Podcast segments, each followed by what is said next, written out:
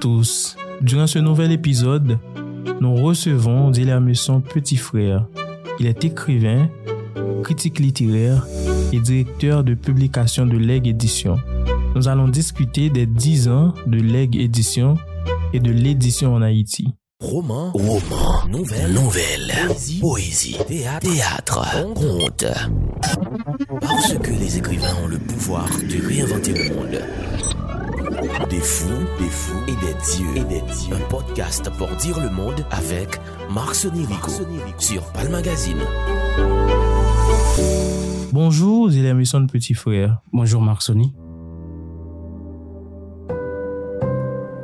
Vous êtes l'auteur de nombreux essais et articles de presse et vous travaillez sur les auteurs haïtiens comme Marie Vieux-Chauvette, Yannick Laens, Marie-Célie Agnan, Georges Castral, Lionel Troyo et Antoine Innocent. Vous avez dirigé des études compréhensives sur l'état et l'histoire de la littérature haïtienne à travers l'EG et littérature. L'EG édition que vous dirigez depuis de nombreuses années fête ses dix ans. Comment cette maison d'édition haïtienne émergente est arrivée là, dix ans?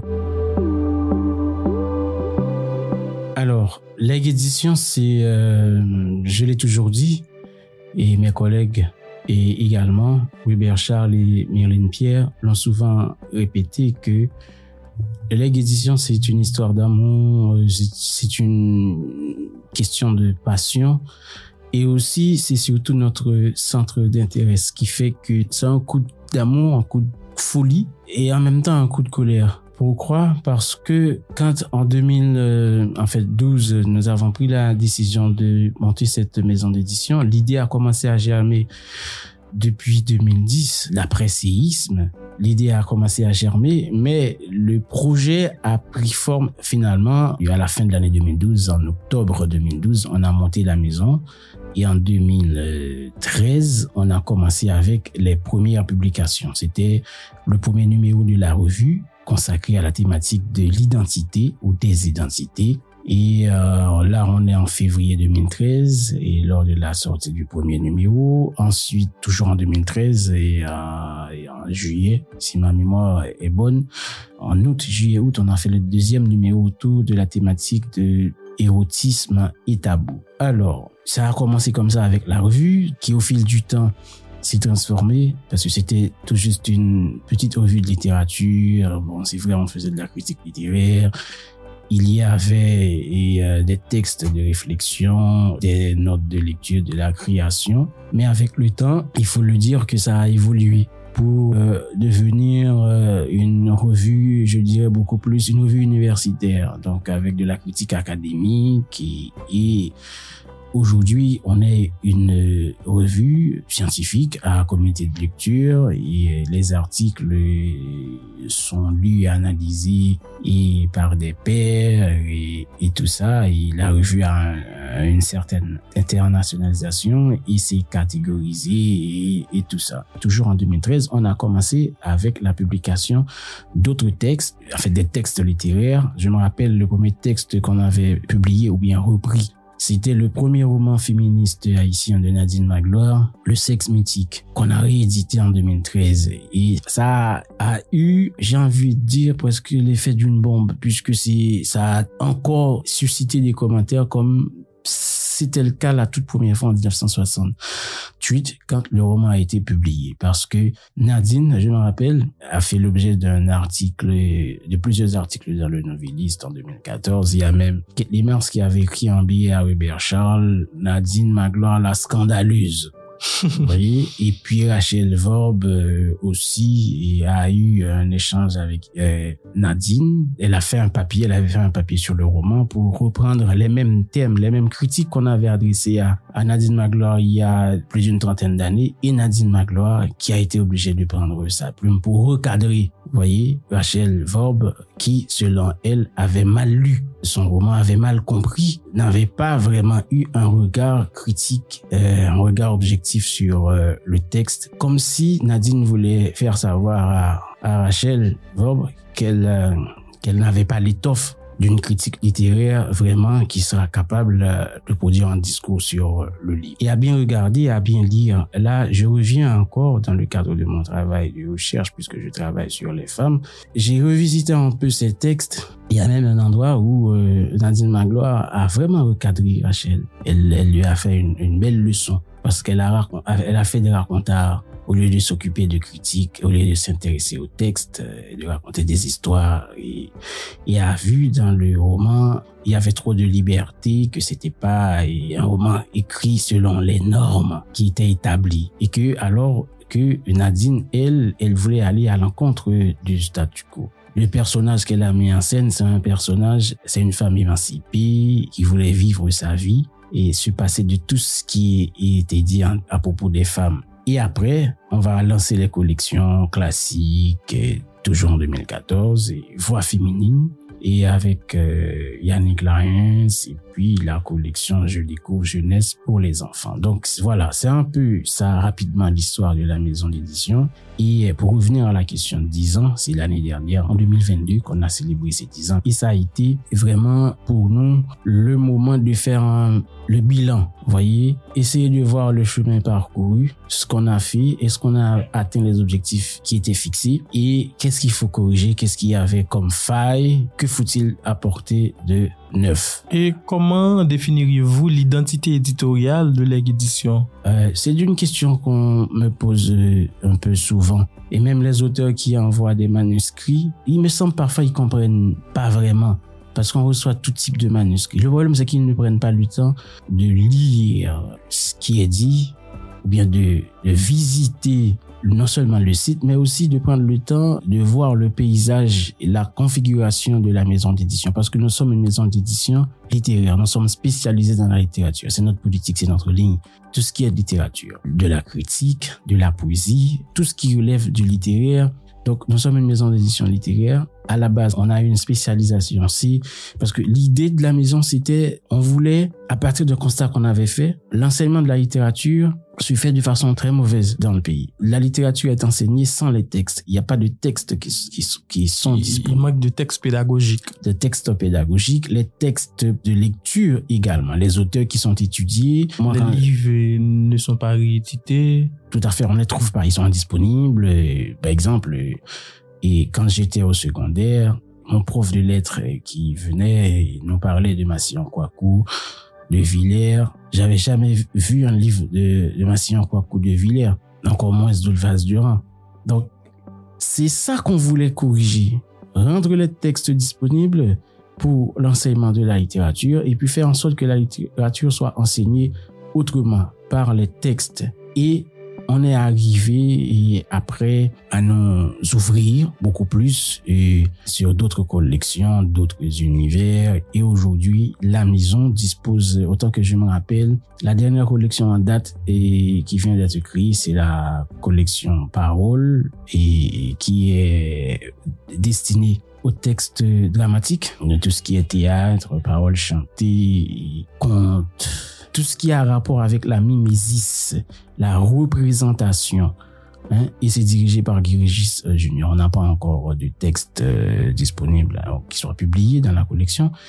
Euh, mais on commence déjà à recevoir des tapuscrits. Vous recevez combien de, manuscrits par mois? Alors, ça, je peux pas répondre à cette question parce que c'est pas moi qui, qui s'en charge vraiment. Et pour ce qui concerne euh, les manuscrits, il y a un secrétariat, une personne qui est responsable du traitement, de la réception, du traitement, de la collection des manuscrits. Et après, il y a le travail de lecture, les textes de première lecture pour se dire, est-ce qu'effectivement, en fait, ce que je pourrais appeler une lecture diagonale pour se dire, est-ce que ça correspond effectivement, ça rentre dans notre ligne, est-ce que ça vaut le coup d'envoyer ça au comité de lecture ou pas? Si c'est le cas, on le fait. Si c'est le cas, ben, et on n'envoie même pas au comité de lecture puis la personne est, elle est informée que c'est pas dans notre ligne. Mais est-ce qu'il y a une philosophie spécifique derrière le choix des auteurs avec lesquels vous travaillez? La philosophie, c'est la littérature. Quand, vous dites de la littérature, c'est quoi? On est une maison d'édition littéraire.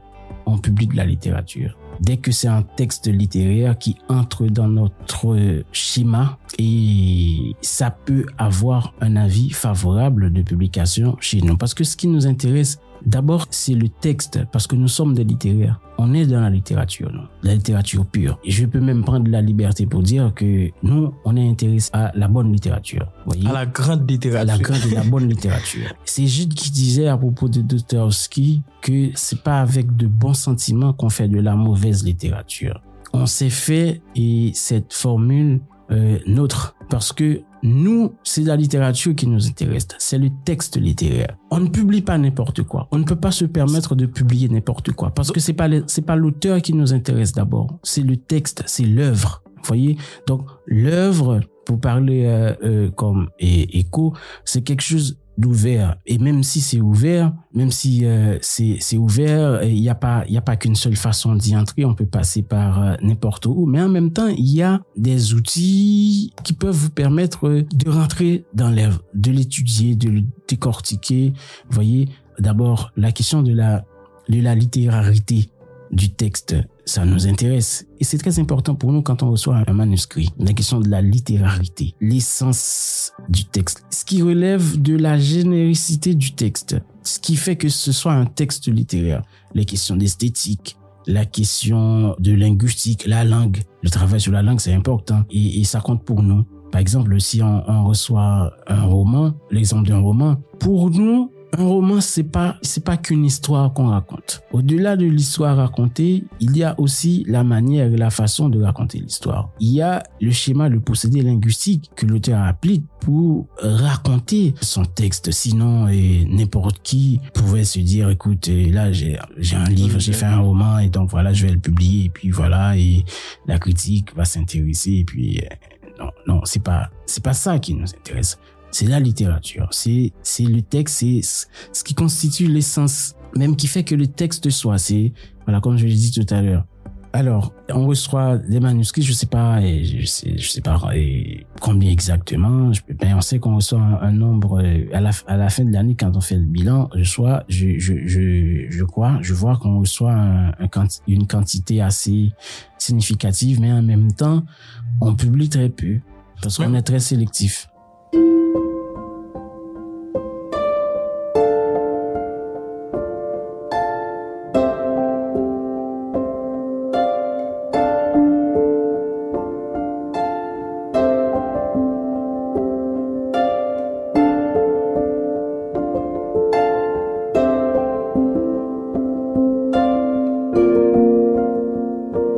Sont les genres littéraires privilégiés Regardez notre catalogue. On reçoit beaucoup de poésie. Vous voyez venus d'Haïti Surtout.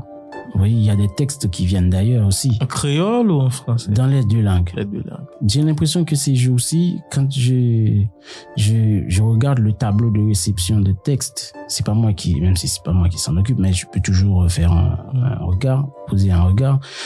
Euh, j'ai l'impression qu'on reçoit mais de plus en plus de textes en créole qu'en français. Bon, c'est très bien, c'est pas mauvais du tout. On a deux langues dans le pays. On est, on peut choisir d'écrire en français ou en créole. Vous voyez, nous, euh, on ne privilégie pas, on n'a pas une attention particulière à, à une langue qu'à l'autre. Mais on reçoit beaucoup de poésie, mais on ne peut pas se permettre tout le temps de publier que de la poésie. D'ailleurs, on publie très peu, on est très sélectif, donc euh, on cherche les, les, les pépites. Et le travail éditorial chez nous, c'est un travail de grande haleine, ça prend du temps. Et c'est, encore une autre raison qui fait qu'on publie très peu, parce que ça prend du temps. On doit travailler sur les, les, les manuscrits, on doit travailler avec euh, les auteurs. Quand je vous le dis ça, je ne le dis pas juste pour le dire. Il y a un travail éditorial qui est fait, on prend un temps et ça demande de la patience, de la concentration et pour faire un livre parce que quand le livre il est fait, il est sorti, c'est fini, c'est bon, on ne peut pas revenir dessus. Mais on cherche des récits aussi. Il y a beaucoup de poètes et c'est Marc Xavier qui disait une fois qu'il y a beaucoup de, c'est dans, est-ce que je me rappelle, est-ce que c'est pas dans Soleil blessé qu'il il écrivait ça, qu'il y a très peu de folie et beaucoup de fous.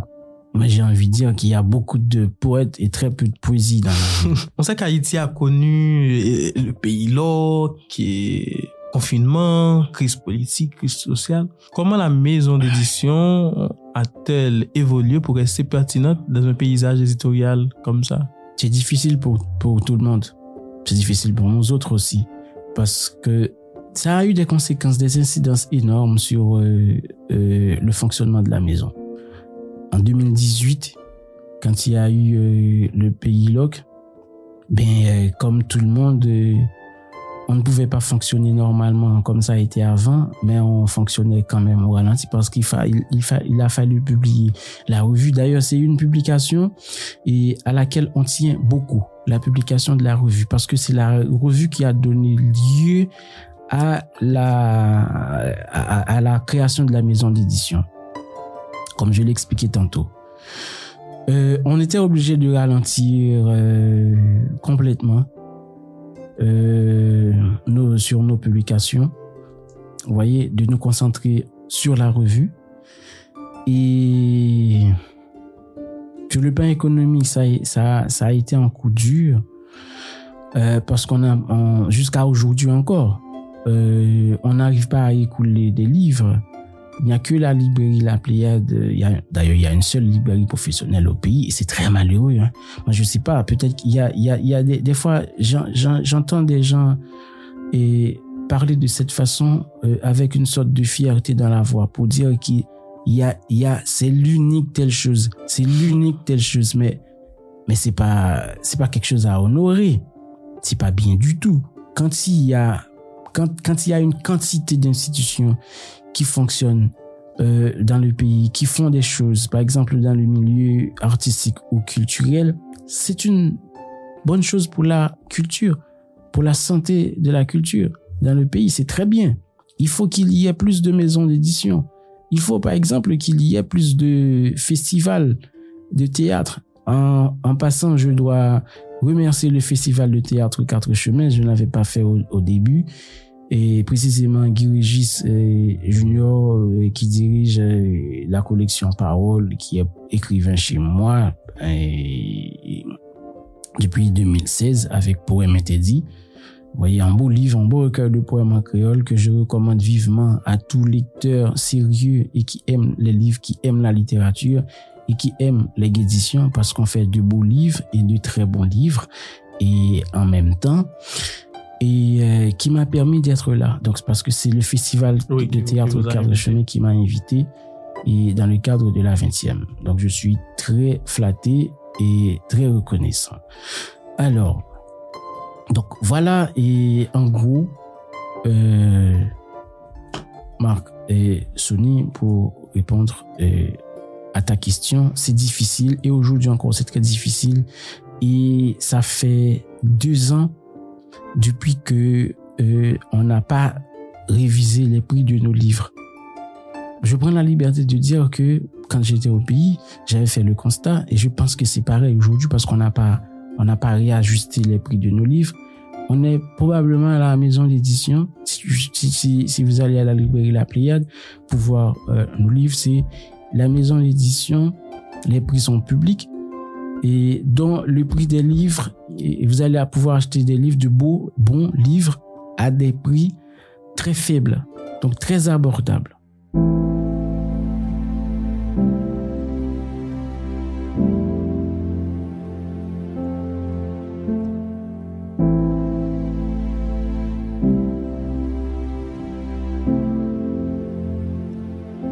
Il y a un problème de livres numériques en Haïti. Les maisons d'édition ne sont pas numérisées. Est-ce que les livres sont disponibles aussi en e-book? Nous, on est, on est, on est en partie dans le numérique parce qu'on est, on travaille avec euh, euh, un éditeur, en fait, même deux éditeurs. Euh, nos livres sont disponibles en version numérique sur euh, Overdrive. Donc c'est un comment il s'appelle déjà? Donc euh, euh, c'est à, à Francfort, c'est au salon de de Francfort qui est le plus grand salon du livre. Et en Allemagne, par numérique et pour les éditeurs en Allemagne. Donc qu'on s'était rencontrés et puis parce qu'on s'était rencontrés physiquement parce qu'on avait l'habitude d'échanger et on a été contacté à, à, à, mettre occasions pour entrer dans le numérique. On a, on a toujours été un peu hésitant, mais maintenant on est là-dedans. Et sur Overdrive, si tu vas sur Overdrive, tu vas mettre les éditions. Nos livres sont disponibles en format e-book.